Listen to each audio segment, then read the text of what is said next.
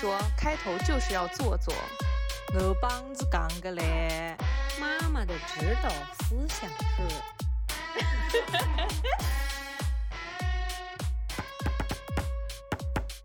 大家好，这里是宁宁开门。大家好，我是凯子。大家好，我是宁宁。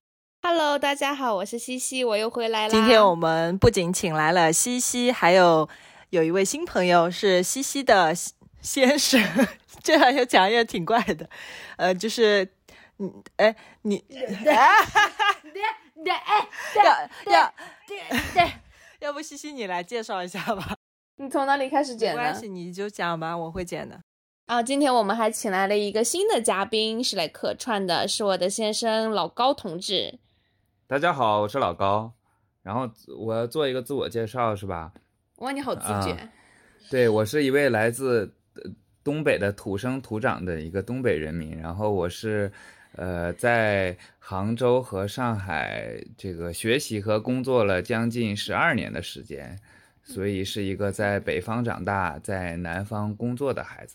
所以你是从大学就开始来到南方了，是吗？对我是大学的时候来到了杭州啊，啊，然后在杭州和上海都有。我们要来讲一下那一天我们是怎么就是定下这个主题的吗？可以啊。那天我们已经已经就是有点枯竭了，因为我们的生活 很无趣。对有一点不知道该录什么了。然后就是正好身边有个北方人就拉过来给我们，就跟我们一起录播客。然后为了凑老高的时间，还有凑我们俩的，就是四个人凑时间还，还特地的约约了个 schedule。然后就是根本也没有用，因为到我们本来约的是八点半开始录这个播客，但是等到西西想起来这个事情的时候，已经八点四十五了。然后凯子还在还在非常高兴的看电视，然后然后 等一下还没有说完，然后第第三者呃，就是有有三个人是知道今天晚上要八点半要录播客，然后第四个人宁宁，她是到八点四十五的时候看到了群里的消息，看到群里弹出来说啊，我们今天要录播客，我说对啊，下午约好的，他说哦，然后我说几点开始录啊？他还他还很命的对着我说八点半啊。然后我说哦，那个弱弱的提醒他，西西在群里面问我们是不是今天要录播客，他从沙发上顿起来说哦，好的，好，我们来录播客吧。没有，我今天本来有点困了，其实我今天 有点想赖的是吗？对，嗯，但是后来就是心想，碍于碍于迫于自己也也可能在西西面前没有那么的敢。你已经把场子热起来了。哦，所以宁宁是那个暖场嘉宾，才他他他才是真正的脱口秀。我们的播客是哎既要需要，哎你知道打卡在干嘛吗？打卡已经把他整只手都含在了嘴里。Anyway，好，这不重要啊。啊，我们今天的主题呢是要来聊一下南北差异，然后我是这个做今天主持人吧。嗯，好难为你、哦。嗯，然后再聊南北差异，我们一开始打算来聊一下 打卡。他在很尽力的搞搞，他哎呀，他被发现了！哎，他刚刚真的把整只手都塞到嘴里去了。就是我们在认认认真真的说话，他认认真真在旁边你把提纲拿出来看呀。吸引注意力。我都不知道啊 OK，你不是主持人吗？我们先来聊一下刻板印象，因为我就是凯子和宁宁还有西西，我们三个都是南方人，然后就是今天只有呃老高是北方人，所以这是我们来这个非常开放的聊一下南北方彼此之间的这种刻板印象。刻板印象还可以开放的聊对，就非常开放的聊，就大家千万不要觉得我们 互相攻击。哎对互相攻击之类的吧。好，攻击第一轮开始。我们来聊一下南北的刻板印象，然后南方人提出一个对北方人的刻板印象，然后北方人要说就是 true or false，就是这种感觉。哦，OK，对对对，然后就是就是南方人提一个，然后北方人提一个。虽然我们提的南方人的刻板印象比较少，然后反正就是先把一南一北、一南一北这样讲完了之后，就是我们后面再那个，好吧？好，我来讲第一个，就从我大学和研究生和我那些北方的同学相处的过程上来说，我觉得他们家家都会包饺子。而且都觉得自己妈妈包的最好吃。然后逢年过节的就觉得除了饺子，没有什么东西可以用来庆祝了，就是饺子就是他们北方庆祝的最高礼节。然后就之前我对，真的是唯一的食物。我跟老高在冬至的时候，我跟我的爸爸就在想说，哦，今天是冬至啊，冬至要吃胡葱炖豆腐。然后老高就在旁边非常的诧，胡葱炖豆腐。然后老高在旁边就非常的诧异，说这是什么东西？我说这就是冬至要吃的东西啊。我就问他说，所以你们冬至要吃什么？他嗯了一会儿，他说嗯饺子。我说那春节呢？他说饺子。然后我说那重阳呢？哦，他说重阳是什么？重阳肯定不吃饺子，但是吃什么好像也没有，那就是饺子了。就是团聚。过那就是团聚，然后加饺子。只要逢年过节，饺子就是最高礼仪，就是象征着团聚，象征着我们今年今天可算是过节我想，问，我想插播一下，因为我对于北方人包饺子要自己开始和面，然后擀面皮这件事情事情，致以最崇高的敬意。我觉得太难了，我就眼看着那件事情就是有非常高的技术含量。也没有老高手这么笨的人，他也会那你会吗？但是我不会和面，对他不会和面，他就是那种就会擀个皮儿，就是面要他妈妈把它和好，然后呢给他醒好，然后跟他说，哎，可以了，然后帮他呃搓好，然后捏成一个一个的剂子，然后放在案板上说，来，老高，你来你来擀皮儿吧。然后这个时候他可以接手下一这个这个就是属于，如果是我爸的话，我爸就会说，那还要你干什么？如果我帮你把菜都洗好了、切好了，然后全都给你配好菜，放在灶台边上，你只需要下锅炒一炒的话，那我根本就不需要你。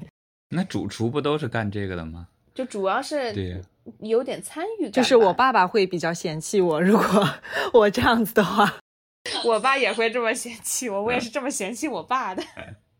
那你们要吃面，吃面时你们都是买现成的那种做好的面条或者是面皮啊？这里我可以插播一下哦，南方人买饺子皮或者馄饨皮是这样子的，到菜场上去你是要有暗号的，说，嗯，我要一块钱的饺子皮，然后人家就会知道 给你称一块，对，就大概给你一块钱的分量的饺子皮。不是说我要半斤，或者说我要一斤的，都是说我要几块钱的饺子皮。那你你怎么知道你吃不吃得饱呢？几块钱？那就是经验啊，生活经验啊。你这种不进菜场人就不会知道。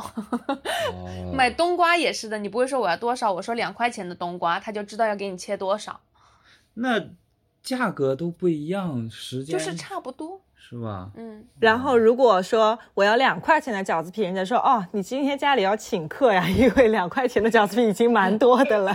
那你们会擀面条吗？不会不会。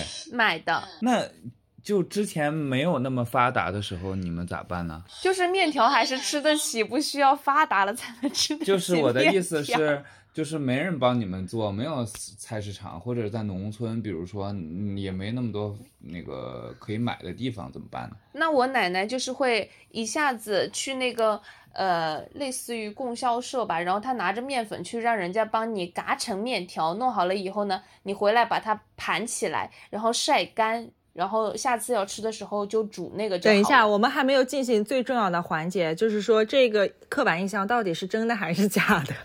老高一直没有给出答案。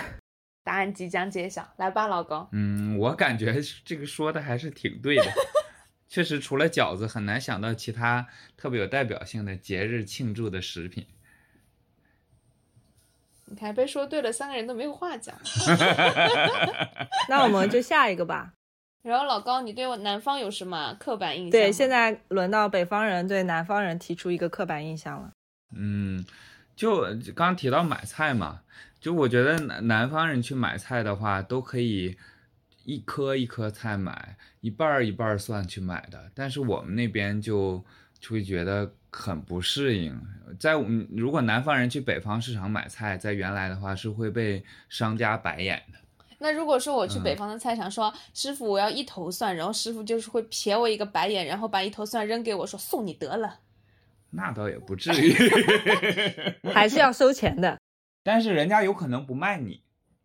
就做不做这么小的生意。对他不做。之前我遇到过这种情况，在北方是，你想买一颗菜，那我该怎么衡量我到底要买多少菜呢？就是多少菜才足以让人家 愿意跟我做这个生意呢？就半斤一斤嘛，我们都是按斤来的半斤很。少哎，那有的你就买一颗，买两颗，买一个西红柿，买一根黄瓜，那人家肯定不卖。一个西红柿也有半斤了吧？至少。没有没有没有没有没有没有。没有，这个更加没 有这个这个更加一个不上菜菜场没有的。但是你炒一盘菜的话，也要买半斤了。但有的时候就是会，你们就会买的很少，在菜场。就是配菜会买的很少。嗯，对哦，是的。我妈那次来杭州去菜场，她看旁边人买菜，她都傻了。她说还能这么买？哦，南方的菜场还有比如说嗯鱼、鱼啊、肉啊什么的，就应该很少家里剁肉馅儿吧，都是菜场会帮你处理好，嗯嗯对吧？然后还有鱼啊什么的，也是让可以让他给你杀好、处理好、冲干净，嗯。然后回来你真的只要下锅就可以了。对然后，然后还可以改刀，还可以跟那个师傅说说，师傅，我今天家里要做什么溜肉段啊，或者啊，溜肉段是北方菜 我被他同化了。就是我今天要烧排骨啊，或者说是我今天要炒啊什么的，师傅就会给你切成，就是热心摊主就会给你切成适合的那个样子。然后这一点，高高也老高也是觉得很神奇。对北我我们那儿菜场服务完全没有这么的贴。菜场的服务意识没有那么的高。好，那我下面我来说一个，呃，凯子来说一个对北方人的刻板印象所以我们已。经同意了这件事情吗？啊，就是都都觉得确实是这样的。对，确实是这样的。好，下面一个凯子 有一种被说中了的不甘心的感觉啊，确实是。我要扳回一局，让我快点到下一个题目。好，下一个这个确实是我当初提出来的对北方人的刻板印象，就是北方人真的非常的争强好胜吗？在哪个方面呢？就是嗯动不动就是你瞅啥瞅你咋地，就是真的要干架的那种吗？这个绝对是一个刻板印象。反正在我小时候生活的城市，就到现在也是这样。现在我回家啊，我走在不能瞅人吗？不是，那倒不没到这么夸张的地步。但如果你质疑他，或者是你对他，呃的语气不太好，你来回两句话肯定能打得起来。那我想问一个特嗯殊情况，如果有一个人他斜视，怎么办？是要多就是特 别？然后他比如说他斜视，他并没有他并没有在看你，但你觉得他在看你，然后你会如果说态度不好的话，你就说着你瞅啥？然后呢，他说我没瞅你，那能干起来哎？，对，那如果我回答没瞅你，能不能够破解这个 困局？看你语气，我没有瞅你呀、和我没瞅你。那不一样。所以，所以北方人也都就是属于比较冲动的那种性格，是吗？老高，我不知道，就反正在在我只能说，在我生活的那个东北这个范围内，确实是这样。你像我这这次过年回去，我停我就在街边停个车，停完了之后我就要要走，然后有一个车就挨得我极极其的近，就基本等于给我卡住了。然后我就跟那个车主，他们刚下车嘛，我就说你能不能往后一点，你这样我出不去。那个车主那个表情马上就是那种战斗神态就出来了。啊，就说那个我我停我我停这儿我我停这儿咋的？啊，他就说我停这儿咋了？然后那个是个男的，一个一估计得有个二百斤，反正穿个貂肉瘤脑袋那么一个的一个一个典 典型东北男的。然后他他老婆在旁边解围，他说你是现在要走吗？我说是，然后他就把那个车给挪走了。这要没有他老婆啊，我估计他最后都能上来打我。那你也干不过他呀那。我是干不过呀。但那你会示弱吗？不是我想出来，呃但我但说实话，现在不是现在，因为法治社会法治社会了嘛。其实，哎呀，他他谁也不敢打谁，打完太麻烦了，对吧？哎嗯，，那我想问一点，如果说你今天真干架了，然后嗯呢、干赢了，是不是会有一种那种自豪感？然后回来就跟家人说什么？你你不知道今天发生了啥事儿？我今天跟谁谁谁干架了，可是我打赢了。这个不是是个人都会有这种心态吗？不会啊，南方人哦，我不代表所有南方人哈，嗯嗯，就是我们的想法可能是，就是这是个麻烦事儿。我也没觉得说打赢了有多好，就是打赢了这个事儿可能也没有解决。那、麻烦是麻烦，但是你两方都打起来了，打赢肯定比打输强呀。你进进局子肯定比进医院强。进局子肯定比进医院强。这这是我们这这一期刻板印象越来越深。加重刻板印象，南方人就是会干，哦，南北方人就是会干起来，南方人不能理解，南方人两两个两个小伙子就能在那边掰扯一会儿，就说，哎，你停的离我那么近的话，我怎么走呢？然后说，啊，可是我也要出去的呀，你是现在就要走吗？就在一起讲道理。嗯，好吧，对，我已经知道。我已经知道我们这一集的标题要写什么了，京剧频出。好，下面来请老高同志讲一个北方人对南方人刻板印象，请请你按照我们的提纲来讲好吗？不是，我要我要吐槽一下，提纲里都是北南方对北方的哦，这儿了，南方人是不会往下看吗？不是你你看啊，这这都是在啊，这十一条是啊，那我讲十一条了，这个可以可以讲啊可以啊，都可以讲。可以。啊，就是嗯，一个比较比较统一的刻板印象，就会觉得，嗯、南方人比北方人会小气一些，然后心眼也会多一些，脑子也会更活一些，这个是真的吗？你有什么切身的体会吗？给我们举个例子。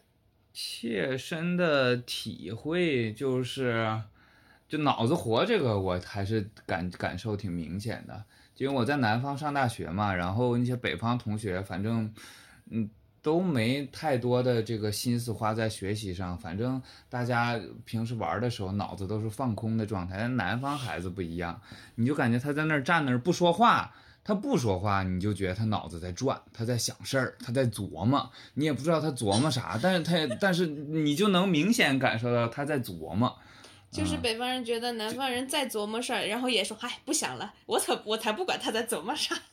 对，你也你也不知道人在琢磨啥，嗯，但这种行为，反正我很少会发生在我身上。那我们三个南方人来说一下自己对于这个刻板印象，觉得是真的还是假的吧？西西，你先来说。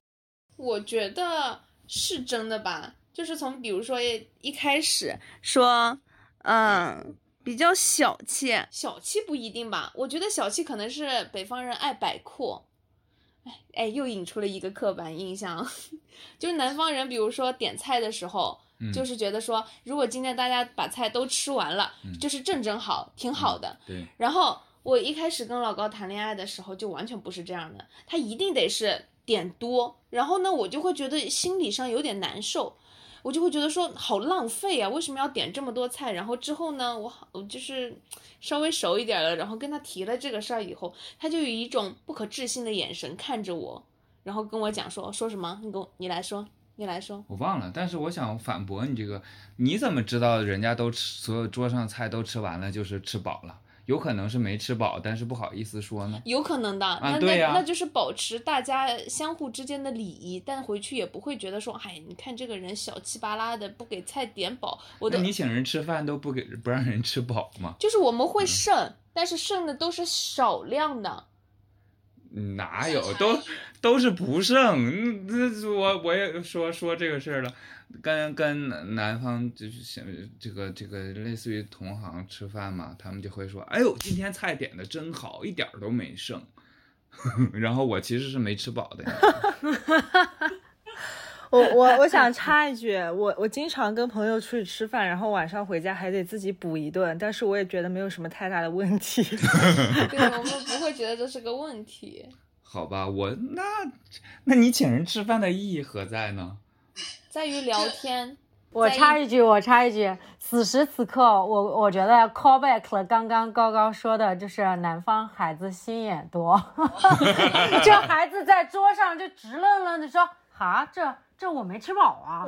然后南方孩子的心眼都是说，嗯，虽然我没有吃饱，我回去回去可以补没有，嘴还吐露瓢了。然后就是没，虽然我没有吃饱，我回去补了一顿，但是这是我们大家的礼仪，就是保持这样子的一个一个礼节就好了。就对啊，你还记得我们老是跟那谁一起吃火锅，然后我每次跟他吃火锅，我吃火锅我都吃不饱，我都不知道怎么做到的。我每次跟那个人吃完火锅之后，我回家到十点，我一定要再吃一顿，对，饿得发慌，就是有点低血糖，你知道吗？嗯，你敢相信吗？我我相信我都在旁边经历了这一，但是不妨碍，不妨碍我我我觉得那个人是我们一个非常好的朋友，以及下次还是会这跟他一就是起吃饭。你看，这这真真切切的，就是契合了南北方差异了吗？这这不是？好，那那宁宁来说一下，你觉得刚刚老高提的这个刻板印象是真的吗？嗯，就就刚刚我回应了呀，我觉得心眼多这件事情，我觉得我们往正向的方向，就是呃，我区分一下，不是心机，就心眼想的确实要比北方多一点，这个我是承认的，就是呃，这个可以理解为我们比北方人细腻一些。我我觉得这样可能更更更更礼貌一点，还是这么一点。就我我我理解的可能不是心机那一趴的，就是呃想的比较多，比较细。然后呢，呃，北方人比较大条，他也比较直，所以所以就是我们的区别还是很大的。但是这里我我可能要说一下我自己的看法。嗯其实对于对于这个心眼多这件事情，我觉得还是分人的，嗯，就是也有那种不长心眼的 南方人，南方人，对，我觉得是呃比例，如果论一个比例的话，那北方人大比例的都是直愣愣的。嗯，啊，然后南方人大比例都是相对细细腻的，就就确实有那种，但是那样的人一般在别人的嘴巴里面，一般也说不出来什么对他特别好的评价。你是说什么？没心眼的人，没心眼的人在南方说不出，就是一个没有心眼的南方人，在其他有心眼的南方人眼里，他并不是一个好人。你看是不是啊？那但但是那个没心眼的跟北方人相处的就很好，北方人说：“哎，你不像一个南方人。嗯，好吧，”嗯，好吧，他没有掰得过。说啊，你们怎么会认同？我没有要跟你们就是争论这件事情的意思。你一直猜我的误会。好，下面一个该说，嗯，南方人对北方人，呃，北方，嗯，对，啊，对啊不对对对对对对。好，下面又轮到南方人对北方人的刻板印象了啊。嗯，这个好像当初又是我提的，就是北方人真的很容易把自己喝进 ICU 吗？因为我在抖音上面关注了一个博主，他是那个他的那个抖音名字叫做“我是 ICU 的老王”，你有刷到过他的视频吗？西西？没有。嗯，好吧。然后那个 ICU 老王就天天就说今天又收治了一个什么什么患者，然后就是一大群人送他进来，结果等到要付钱的时候，他的酒酒酒肉朋友们都不见了，然后然后就是家人是那个脸很长的那个医生吗？啊，。对，哦，那我那我刷到过。你只是没有注意他的 ID 号码是吗？嗯 对对对。所以这个是真的吗，老公？嗯，我觉得北方人，尤其东北人的酒文化还是比较、比较、比较猖、比较猖獗，就是 猖獗。酒文化还是比较盛行的。然后确实，我身边，你像我们家过年，我亲戚一家四口，一儿一女，一爸一妈四个人，然后两次把他的女儿喝进了医院。就四个人啊，你想想，四个一家亲人能把一个女儿喝进医院，就是不分男女，就是在酒桌上，你是男的喝，你是女的不好使。这也好使，你可以少喝。嗯，但是我姐就猛，也也好强。嗯，也好强，嗯，就把自己喝进了医院，并且是两回。但这个在在我我来杭州来上海，我觉得完全不是这个样子，就是喝到正好就好，不要喝多。在我们那儿不行的，正好就是多。可是喝多了不是觉得很麻烦吗？就又会给身边人造成麻烦。不是他那个多的那个就是正好的感觉，你们正好感觉就是微醺就对微醺或者喝两口，微醺都不用熏就叫正好了。微醺就不用醺。我们不是，我们是喝到微醺了就还想再喝，没没没到位，就没喝好，那怎样叫到位？就是属于迷迷糊糊，那个兴奋的点状态到了顶点，然后第二天会难受，但是你微醺绝对到不了那个状态。嗯、我现在挺喜欢微醺的感觉的，我要为自己正一下名。我甚至于最近觉得啤酒挺好喝的，因为啤酒让我微醺，啤酒不让我醉。那你还是喝的少。那你还是喝的少。昨天高高就，昨天老高就喝啤酒喝到了顶点，就我喜，就是不迷恋那种上头的感觉。他昨天绝对是上头了。嗯，我昨天上头了。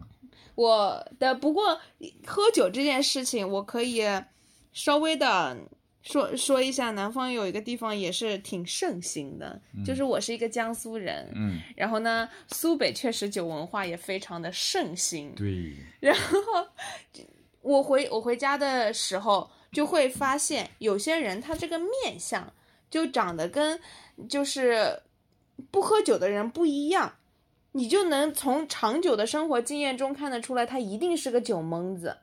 咋看呢？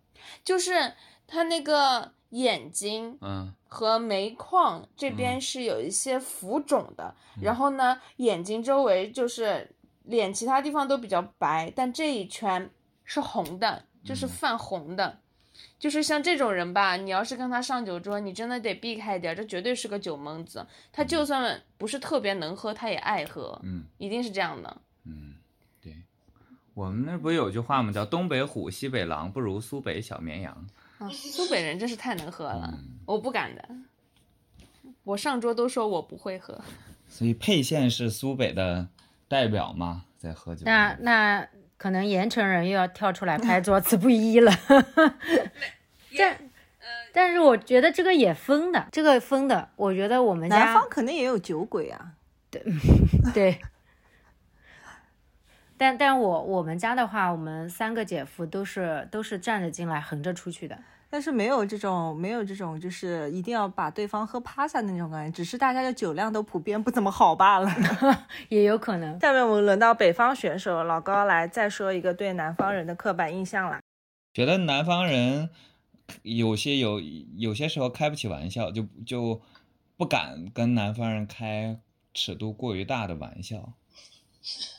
这个一定是真的。展开说说，我想听你经历的故事。就是我上大学嘛，刚上大学刚到南方嘛，然后就会像在东北一样的随意开玩笑，然后就屡屡把人家南方同学弄得生气了。我觉得后来就反思这个事儿到底是怎么什么情况，然后弄明白了，他们就是不爱，弄明白了，就是不不允许你跟他们开玩笑啊。所以一般到后来我都会说，我要么我就不开玩笑，那开玩笑我也补一句啊，我开玩笑的。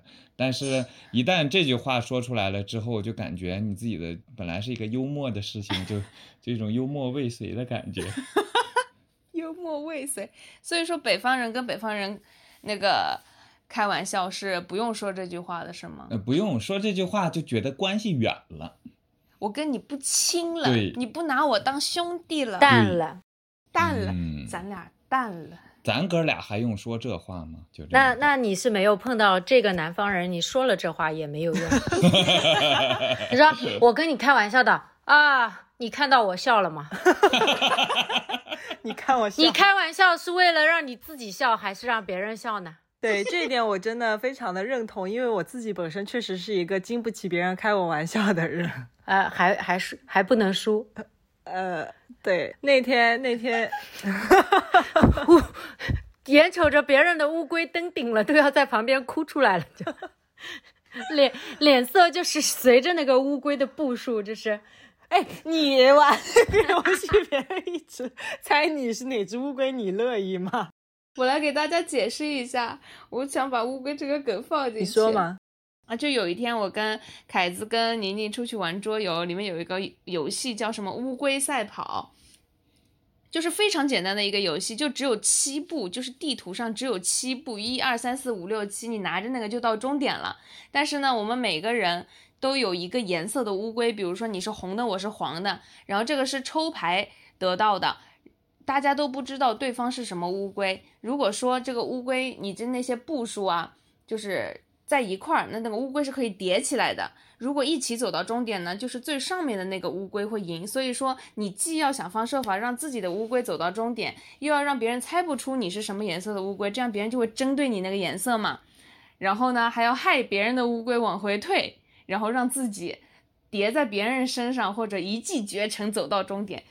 结果呢，在玩的时候，宁宁就一直在旁边碎嘴，就在那里猜说：“哟。”凯凯，你肯定是个黄龟嘛？然后呢，凯凯就一开始忍着忍着不发作，然后说，而且过了一会儿说你肯定是那个黄龟，然后黄龟退两步，然后凯凯就那个脸色就已经有点不对了。然后呢，输了一局，好，凯凯 fine，我不生气。然后第二局的时候，妮妮就感感感受到了猜龟龟的快乐，你知道吗？还在那里猜说。凯凯，你这一局肯定是那个红龟，你一直在操纵那个红龟，然后凯凯就突然间就爆发了，你为什么要一直踩我的乌龟？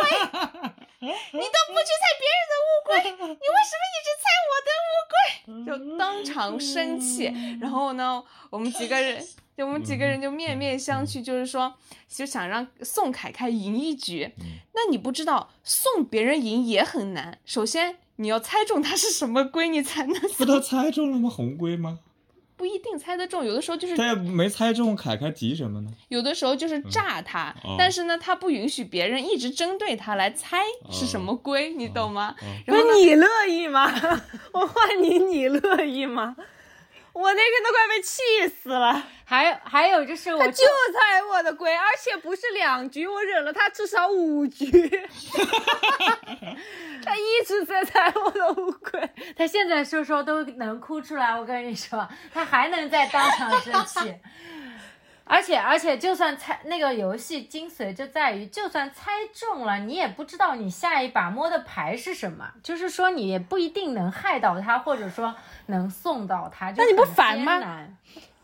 你真的要送一个人赢也很难，对嗯，然后他真的就是觉得觉得真的这个游戏就是当时就是把他惹得太气了。但是凯凯有一个好，凯凯不记仇。我们有一局真的送他赢了，就那个他拿着他那个龟啊，冲向终点的那一刻，手在动，嘴已经咧开来了。然后到那的时候，就比如说别人已经赢了，输了好多局，然后这一局又是别人送赢的，就是有一种脸上挂不住的感觉，你知道，会有那种说。我赢了，就他没有，他就说耶，我赢了，就是真心的快乐，从心发出的快乐，耶，我的龟赢了，哈哈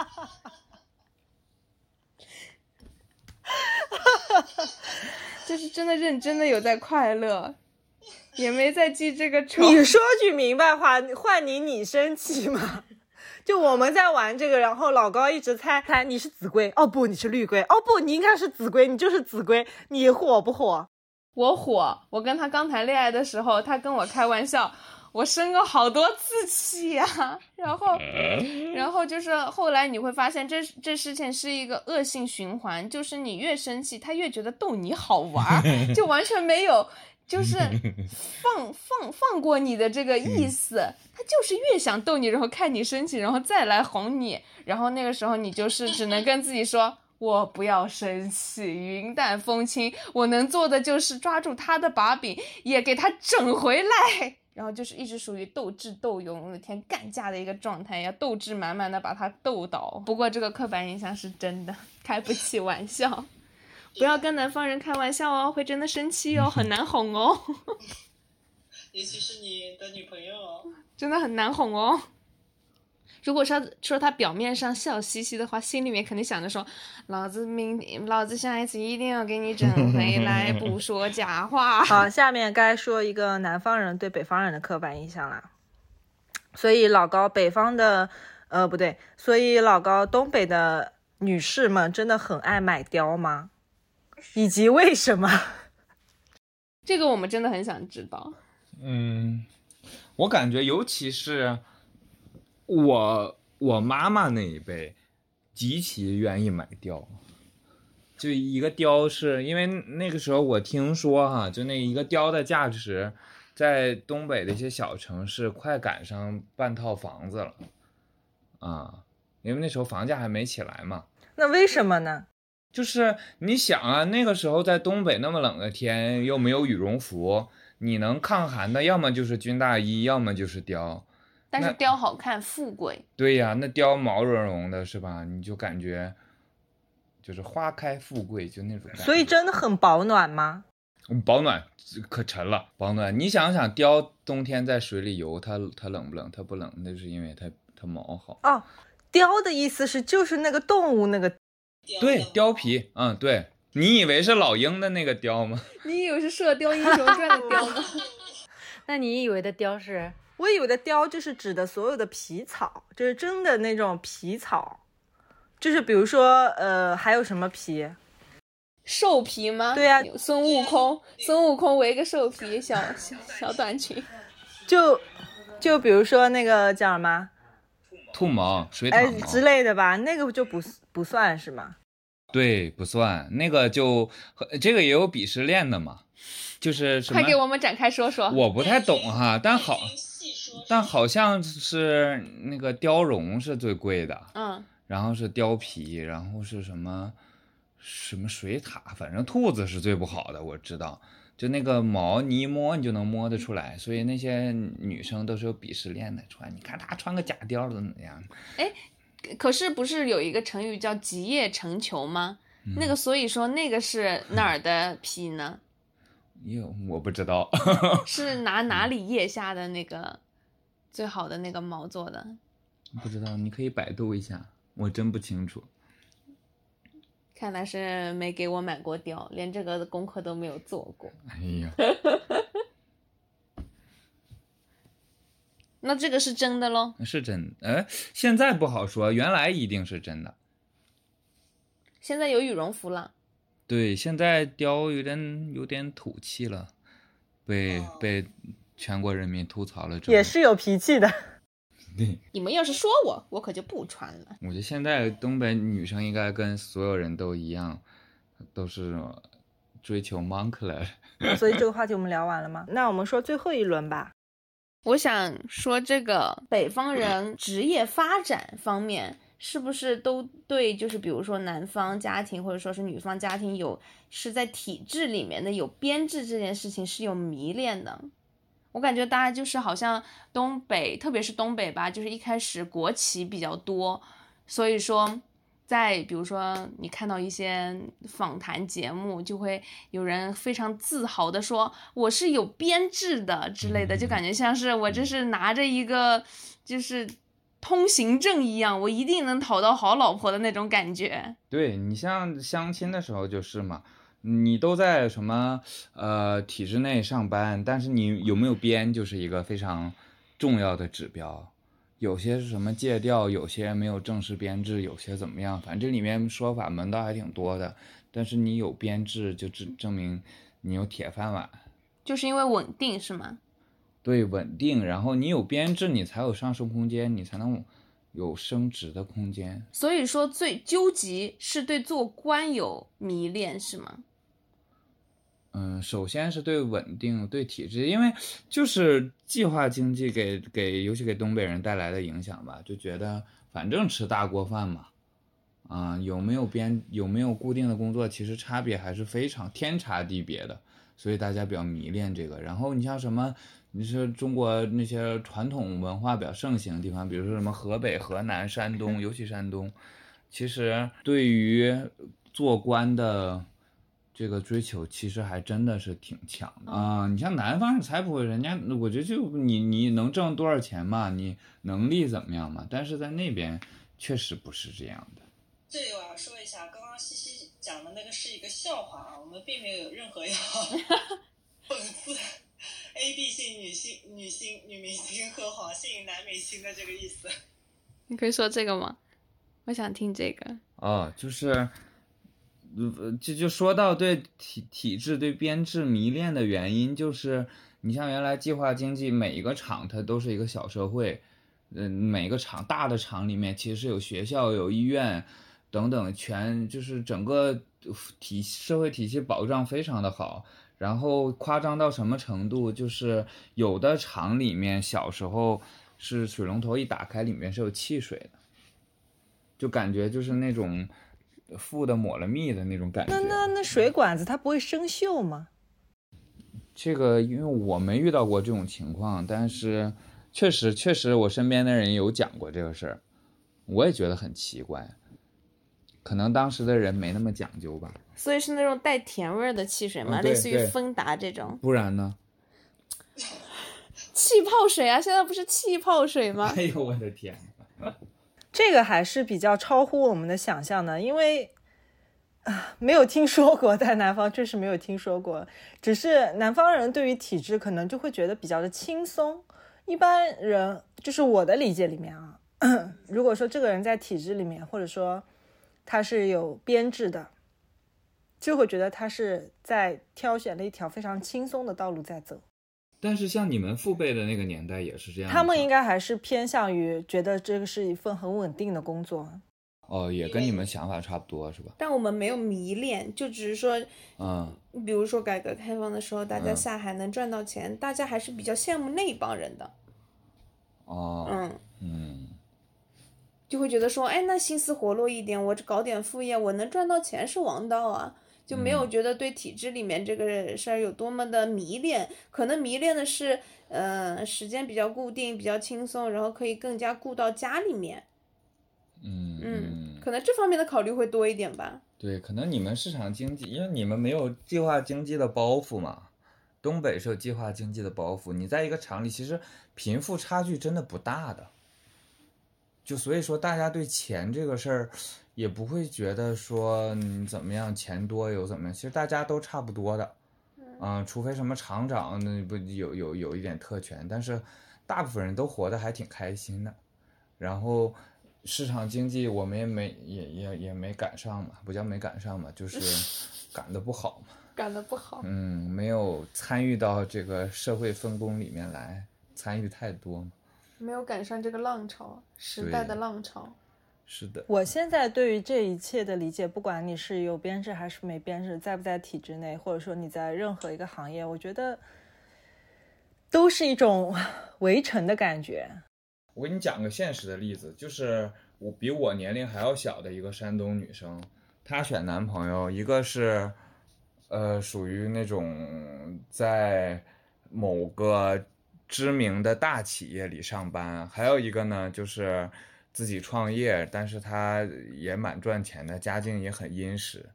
最后，他父母和他自己都选择了那个在大企业上班打工的。为什么呢？就是在他们心里，就是体制这个事儿确实有迷恋。他觉得你他不是自己在大干个体户，企业里上班吗企业里上班吗？啊，对，对，他就觉得你自己做生意像个体户一样不稳定。你虽然你家里也有钱，但你也赚到钱了，但他觉得这个事儿不光彩，他有这种不光彩，这么严重吗？光彩的地步吗？就是没那个没那种说出去有面子。就比如说我在什么中国银行上班，那不一样。说我啊，我自己开个网吧，那他就觉得，那确实是差很多。但你你反过头来想，人家开网吧一年赚小几百万，他他不会他不会算这个经济账，他算的永远是这个。确实是这一点，我也有一点体会。嗯就比如说我上大学的时候，我的同学，嗯北方的同学，他的想法就是。他的想法就是，我毕业之后，我去地方的银行里面，我从柜员做起，我一步一步往上爬。他就这个想法，就是一定要进到体制里面去做这么一一趟、嗯，一趟事儿。对，就是我就觉得很奇怪，都已经这个年代了，上到大学了，然后你还是这样子的想法，而且周身边周围的同学都不是这样的想法，大家都是想着说我的职业发展我应该怎么样啊，然后怎么个跳啊才能够有更大的利益，就他的想法就是会那样。好了，可以进行下一趴了。下一，趴我现在看不宁宁人呢我不知？道他消失了，录着录着播客，一个主播不见了。我们再来看看这个提纲里面对于双方的刻板印象还有什么想要说的吗？哦，这个我还蛮想聊一下的，也是我其实我对于北方的刻板印象，很多时候都是来自于新闻嘛，就是不管是网上的还是哪里的，或者可能是一些谣言等等。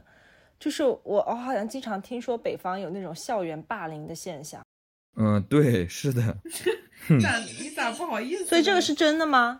就我不知道现在是什么情况。就我小的时候，就小孩的社会比成人的社会更没有规矩，就就就那种感觉。所以说，每个学校都会有一个那种是黑社会性质的小团体，但以小打小闹为主啊，也犯不了啥大事儿。但天天基本上就是十几号人结成一个这个兄弟姐妹联谊会之类的组织，天天的乐趣就是在学校内欺负这个欺负那个，互相打抱不平，去学校外挑事儿。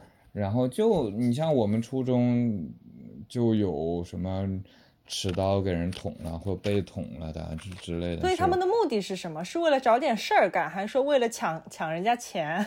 就是可能有点钱花花这样。都有，真的就我身边同学真的有好几个就被抢钱的，有的是那种长期被抢钱的交保护费，啊，直接上来就我就初中同学就是每周都会被抢钱的，因为他家里条件还挺好的，所以说那些孩子就坏就就就抢他钱。啊，然后有些呢，是因为那个时候学习好这个事儿并没有那么酷，但是你吃得开，你这个混社会就觉得非常的酷。酷。嗯那他不会跟，比如说跟爸妈讲，然后让爸爸妈妈要求爸妈每天接送他上学之类的，这样不行吗？也行，但是那个时候就校园霸凌这个词儿，好像就大家不把它当回事儿，就觉得小孩儿小打小闹没有什么大事儿，就总是这么想这个事儿的。是不是主要老师也打小孩啊？就觉得说呃，老师不打，老呃老师偶尔也打，但是 就是就是突然改口，老师也打，但是就老师对这个事儿的重视程度确实不高。就你有的家长或有的小孩跑去找老师告状，老师能怎么办？你想想，他也挺为难的。他最多是说把那个欺负他那个孩子叫过来教育一顿或者骂一顿。但是你想，那些孩子都能干出欺负别人的事儿来，他还怕老师说他两句，他早就皮了。他被骂之后，第一反应一定是不下课跑去报复就整个可能整个风气和环境都是这样的。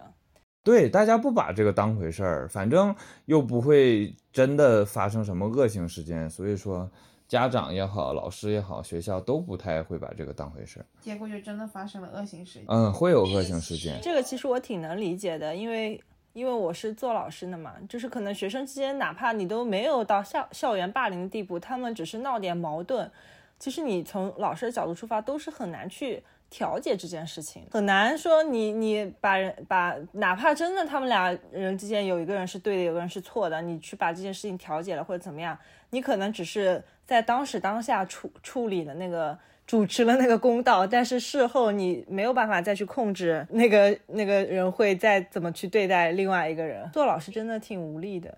我记得那时候在小小学的时候，我们几个人嘲笑一个我们班一个男生，他穿了一个就是那种妈妈穿的丝袜嘛，当袜子，然后我们就嘲嘲笑他，最后就是哭长。款还是短款？短款，短款，嗯不是说开得起玩笑吗？就哭了，哭哭了之后呢，你知道老师是怎么解决这个问题的？老师笑嘻嘻的在课堂上说，那个说我说你下课那个给他买瓶汽水道个歉，完事儿了，这个事儿就解决了。你想，对于我这种小孩儿来讲，当时不懂事儿，第一反应就是说老师是在变相的纵容这个事儿。所以是从水龙头里面接的汽水吗？哎呀，我串起来了！你这个真的很不礼貌。我们再聊一个，我为了缓和一下气氛嘛，已经好沉重。我有的时候看到那种社会新闻，我觉得挺不能理解的，就是，嗯、怎么说呢？可能就是那个那个暴力的程度已经超出我的想象了，就是我都没有看到什么拿刀子捅人这种新闻，我都只是看到那种什么。呃，某学某某学校，我不知道是不是东北的啊，某某学校，然后什么几个女生把另外一个女生堵在厕所里面，然后什么掌锅什么东西，就是我觉得那些已经蛮夸张的了。哦，那些在我们那儿也属于恶性事件，我没遇到过这种情况。因为你不是女神圈里的吧？哦，就男生也很少，啊，长过，反正也堵在厕所里揍过一顿，也也肯定这种情况一定是有的。翠果打烂他的嘴。行，那我们我本来心想说这刻板印象只是用来开个场，那接下来我们来聊一下南北方生活习惯的不同吧。宁宁，宁宁，快回来！狗回来了吗？把狗放进来。等他，等他。好了，狗回来了。嗯，狗。狗。没没名字。它叫我喊狗，它也会理我的。然后我喊臭臭宝，它也会理我。卡也会理我。好了，你走开。好，接下来我们这一趴聊一下南北方生活习惯大不同，非常老土的一个主持人。你不就是以老土著称的吗？这个还是我感觉好像还是停留在刻板印象的阶段，只不过是属于生活习惯方面的刻板印象。你先讲吧，这个是你听的笑话。哦、这是一个抄来的段子，应该是周奇墨老师 在某一期这个那个节目叫什么脱口秀大会啊？哦，脱口秀大会上面讲了段子，他就说东北人在东北的乡下，可能就是习惯性呃不会特别的把狗养得很金贵，室外可能有的条件有条件呢就给给狗盖一个狗屋。然后如果没有条件的话，那个狗就只能够就是随便睡在哪里。如果每天给狗喂饭的时候，那个狗只有很很小的一个窗口可以去吃那个它的狗粮，因为一开始太烫了，后来又变冻成了冰块。然后还要它还要学那个狗狗的舌头被烫了泡。他为什么不学他的狗的舌头被在了冰块上？你都冻成冰块了，谁会去吃啊？你不要说被粘在了冰块上，所以真的会把狗养在室外吗？不然呢？农村农村不都养在室外吗？不让进屋睡吗？可以进屋吗？很少，因为我家亲戚在农村就是把狗养在室外的。是因为不洗澡嫌它脏吗？也不是，但你想那时候狗的作用是看院子的，你给它养在室室内，它怎么看院子，对吧？坏人来了，你你到底谁先发现这事儿都说不好呢。就所以说。最好是给它放在院里，搭个小用砖头搭个小窝，然后它看到人来，它就。南方人养狗就是觉得狗不能上床，已经是给狗立规矩了。对，进屋是肯定能进屋的。就农村确实以看家护院为为。那倒确实，南方人养狗一般都是用来养着玩的。他也，他也，我们家的狗没有一条可以看家护院。地震那天，它夹着尾巴逃的，逃的那叫一个快呀！那那天我们这里是几级地震？好像四点几级的吧？四点一、四点二，忘记了。嗯，那天我乱淡定的，直到直到宁宁都已经跑下楼了，因为那个那个空调已经是三十度的在这样摇摆。正兴主要离我们这边还有点近的。对，那天给我妈从跑步机上震下来了。哦，是吗？我们房间里是一个那个立柜式的空调嘛，就是整个空调在疯狂的摇晃的时候，然后宁宁已经跑下楼了。狗五分钟之前，狗就已经自己跑下楼了。那个狗那个震感都已经消失了，我还躺在沙发上，我根本动都没有动，因为我内心我就是觉得说，我们这里的那个地震能震成什么样子？这房子不可能塌吧？只要这房子不塌，我应该就没事。有一个事情我真的特别特别的有感触，就是在过去的一个冬天里面，我发现北方人真的是非常不尊重南方人的被窝。哦，真的我快要气死了，我这一整个冬天都气得要死要死。因为原来我们住在那个出租的那个房子里面，然后呢，那个暖气呢也不会开的特别的足，然后南方人如果是睡觉的话。在小的时候，哈，给你们回忆一下小的时候我们是怎么睡觉的。小的时候就是屋里面跟屋外面几乎是一样冷的，然后如果是睡觉的话，也是只有睡觉的屋里会开空调，客厅里面是不开空调的。然后早上起来的时候，如果说你是盖两层被子的话，你会把那个秋衣秋裤、毛衣毛裤全都放在两层被子的夹层中间，这样它会有一些余温。然后等到早上妈妈叫你起床的时候。你还要在被子里不是要磨蹭一会儿吗？你会把那些衣服都放到你最里面的一层被子里面来暖一暖，并且在被子里面穿好了你的秋衣秋裤、毛衣毛裤，然后才出去。然后那个时候还就是冻的，就是搓手搓脚的那个样子。然后老高同志就完全不是这样子的。老高同志睡一个被窝的时候，他转身哈，我们转身都是，呃，在被子不动的情况下，你在里面做原地转身，这样子的话，那个被子不会牵连到旁边跟你一起睡的人，然后呢，甚至你还会把他的窝那个被子窝好，然后呢，自己再离开床。老高同志不是这样的，老高同志想转身就是转身，想起来就是起来。我就是敢在旁边睡着，就是那个冷风啊，嗖嗖的，就是你不知道他什么时候就会带走一个，带走一阵暖气，然后带来一阵冷风，然后我就每次小时候如果跟妈妈一起睡觉，然后你但凡敢给被子里面鼓点风，就是立刻会被妈妈暴打头。对，然后会妈妈起码会被这样子会被责，嗯，就是肯会被骂，一定会被骂的。然后老高同志不管的，哎，起来了就起来了，坐起来就整个坐起来，也没有说是被子 把我这边给弄好，然后就直接坐起来。我当时都快要气死了。整个坐起来可还行，但当时不是突然间睡梦中身上的被子就没有了吗？就超级生气。然后我跟他讲了很多遍，他都说我睡着了没有知觉，我无法控制。我就说你真的是没有挨过妈妈的打，这东西绝对是可以控制的。你是这个是刻在南方人 DNA 里面的一种控制，以及一种有意识。这个倒是也是啦，他们都有暖气的，他们不需要控制。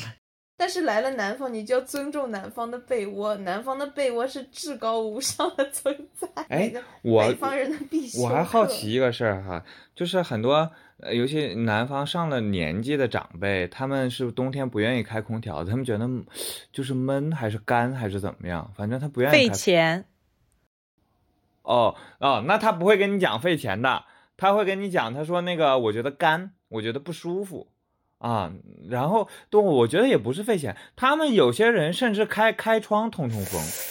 呃，但是这个确实是有这样的情况了，就像我外公当年，就是我外公还在世的时候，他有一个说法，因为老年人会有一些基础疾病，可能就是他血压什么的不太好，就是如果室内外的温差太大的，出去比较容易脑梗，或者说会对心血管，他们比较喜欢让室内和室外一个温度。但是我觉得这个也就是讲讲的，我爷爷奶奶最底层的逻辑就是费钱，就是费钱，我跟你讲，就是不管他们嘴上怎么说，都是为了省钱为了省。那几度电。哦，还是早年的条件没有那么好，因为冬天开空调真的挺费电的。现在可能觉得那点空调钱就是电电费什么的，觉得没什么，但是他们还是就是舍不得嘛。哦，我我还以为我还天真的以为他们真觉得干呢。那你是天真了，那就是说你没心眼，不想。因为好好几个人跟我说这个，我就怕你说。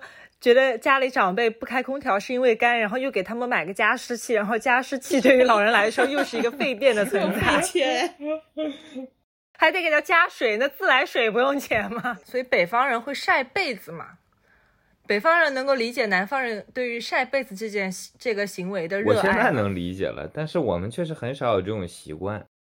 我我觉得他们不是太需要晒被子，晒被子这个东西是南方的，北方应该是偶尔晒好像是。为了夏天晒什么杀杀菌的作用，杀菌除螨的作用。南方可能是因为比较潮湿，晒被子是为了把那个里面的水蒸气都散掉，然后让那个被子再拍一拍，让它变得很蓬松，蓬松的被子就会盖得更暖和。嗯，嗯，对的。大学是在徐州上的嘛，然后其实徐州，其实我觉得徐州的气候很奇怪。你说徐州算北方吗？它应该是算是一个北方城市，对不对？但是不知道为什么徐州的东西，就是你放在那里也是会发霉的，就是也是会受潮的。它还在江苏呀。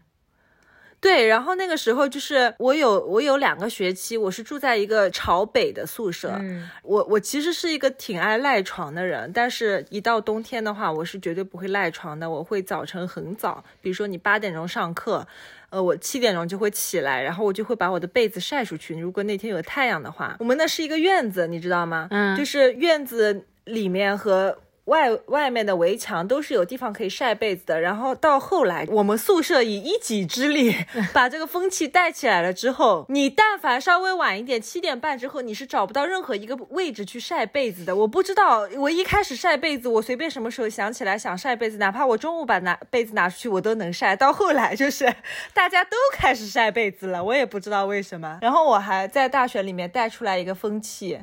就是因为我们高中是那种军事化管理，比如说你五点钟最后一节课上完，然后夏天的时候他会给你留时间去洗澡，但是如果你是冬天的话，他就只有半个小时，可能五点半不到你才下课，然后六点钟你就要进班上晚自习了，然后你那半个小时是根本不可能又去洗澡又吃晚饭的，你就只能二选一，所以有一段时间就是只要如果我们没有时间。既洗澡又吃晚饭的话，那我们就选择去洗澡。西西，你你还能想象吗？就是你为了洗澡不吃饭这件事情，我现在是不能想象。我现在情愿去吃饭，我没有办法忍受饿我我来告诉你，你为什么我们可以坚持下来选择洗澡而不去吃饭，是因为我们选择洗澡的时候是找同学帮我们带饭的。哦，好像是的，有点想起来了。我们晚自习第一节课都在那里吃啃，偷偷吃东西，偷偷啃啃我们的晚饭。然后我还想讲一个插曲，就是我高中的时候，为了每天都洗澡，因为当时是有早票这件事情的，就是他一周让你洗两回，还不知道是三回。你瞎说，哪有这个东西啊？没有，他给你发，然后红的，然后红的纸打印的，然后下一周是黄的纸打印的，下一周是绿的纸打印的，你都不真的吗？完全不记得有早票这件事情。然后呢，你为什么从来没有缺过早票？我跟你说，我把那个早票带回 带回去给我妈妈，我说妈妈，我想每天都洗澡。然后我妈给我印了很多，所以你从来都没有缺过早票。我还向外卖了很多早票，因为因为我。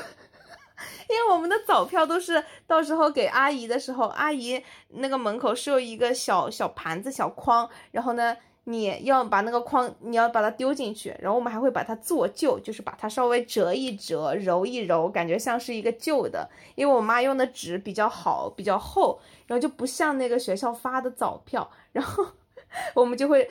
在阿姨面前扬一扬，然后整个丢进去，然后迅雷不及掩耳盗铃之速就直接冲进了那个澡堂。然后阿姨想抓的时候也不知道是谁冲了进去，所以我们每天都去洗澡。我只记得那个时候，我们还是为了节省时间，每天早晨哪怕早读课都要迟到了，都一定会把自己洗澡的框框收拾好。然后什么换的衣服，然后洗头膏什么，全都放到一个筐子里面，然后去放在澡堂的一楼的那个楼梯间。嗯，这个风气我不知道是我们那一届开始才慢慢的带起来的，还是说一直都有人这样去做。反正就是，当我就是一开始我觉得也没有那么多人把澡洗澡筐子放在那个澡堂子的门口，但是到后来就是越来越多。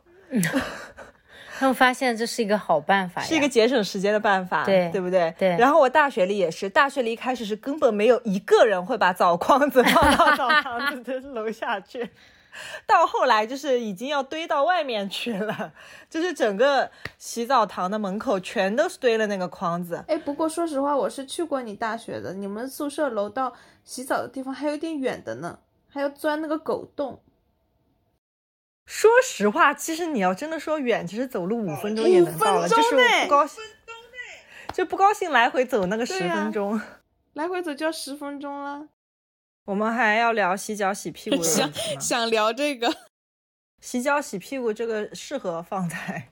节目里面嘛，你你欲言又止了，因为如因为如果要聊的话，西西你来主持这一场吧。刚刚不是聊到那个，我们每天都想都要去洗澡吗？那北北方北方的同学，冬天或者是夏天都是什么个洗澡频率？会像我们一样执着于每天去洗澡吗？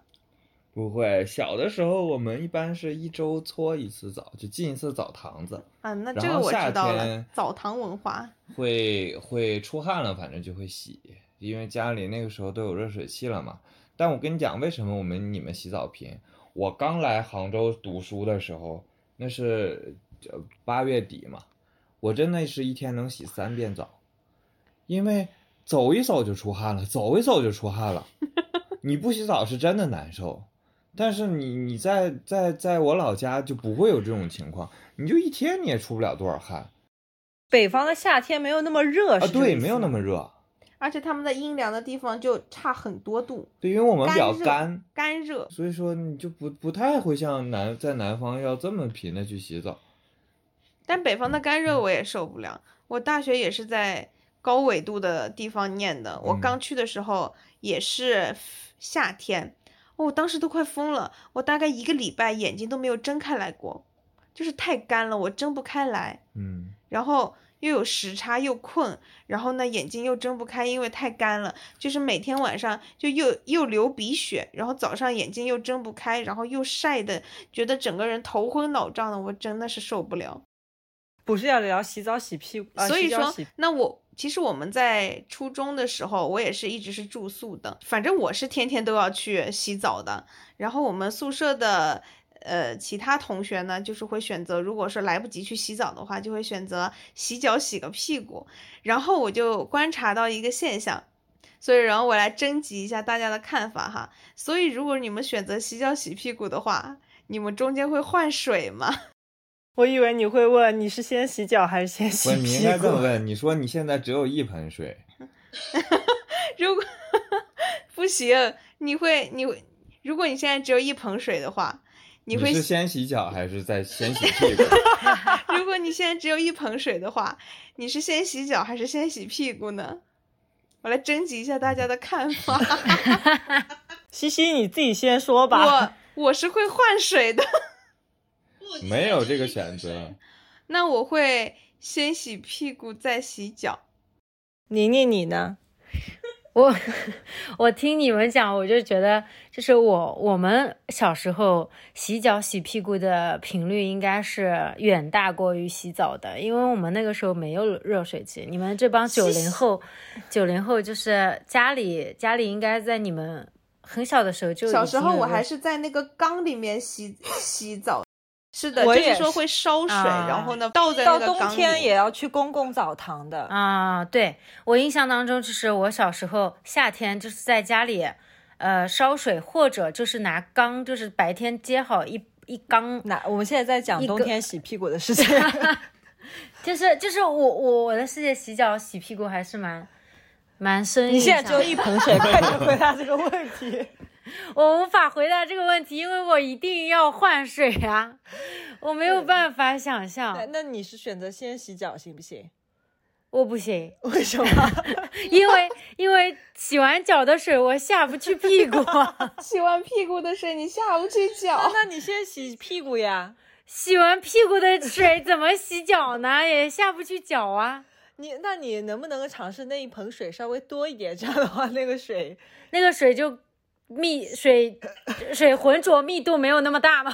不被污。染的程度没有那么大。没有。这个要剪掉。他说什么？他说不黄，你又不是在里面尿尿，为什么会黄啊？洗屁股屎啊？谁说尿了？嗯，不不可以，就就没有办法。你你怎么怎么办呢？不是，你现在就就是得选，你就选一个，到底先洗脚还是先洗屁股？嗯，我选择洗屁股，然后不洗脚了。哎你这是作选择一！天隔一天，一天洗屁股，一天洗脚。我我选择，如果一直只有一盆水的话，我我只洗屁股，然后脚就到自来水龙头上去冲一冲。不会嫌冷吗？那嫌冷总比洗完屁股你那个水，你那个脚还有洗我的什么意义呢？我那个脚还有什么意义呢？洗完屁股，你那个脚还有什么意义？脚的意义。你是很羡慕我的，我是很羡慕你的脚的脚汗没有那么重，就是嗯我的脚比较爱出汗，所以我每天就是如果那你所以还先洗脚，再洗屁股？我还没有回答这个问题，好吧，我的回答也是先洗屁股再洗脚，因为我觉得脚没有那么的重要。脚，嗯，脚没有什么意义。我觉得，我觉得屁股需要保持更大的卫生，然后脚没有那么重要，脚不会什么叫更大的卫生？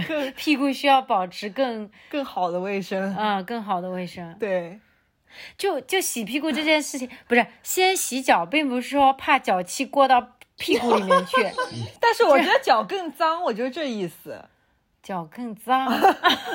那为什么我不能？那如果，说，那我们图，那我们进一步讲哈，那如果说嗯，停水了，然后呢，只剩这么一点水，不是，我们进一步说，就是说，所以说是大家会换换水吗？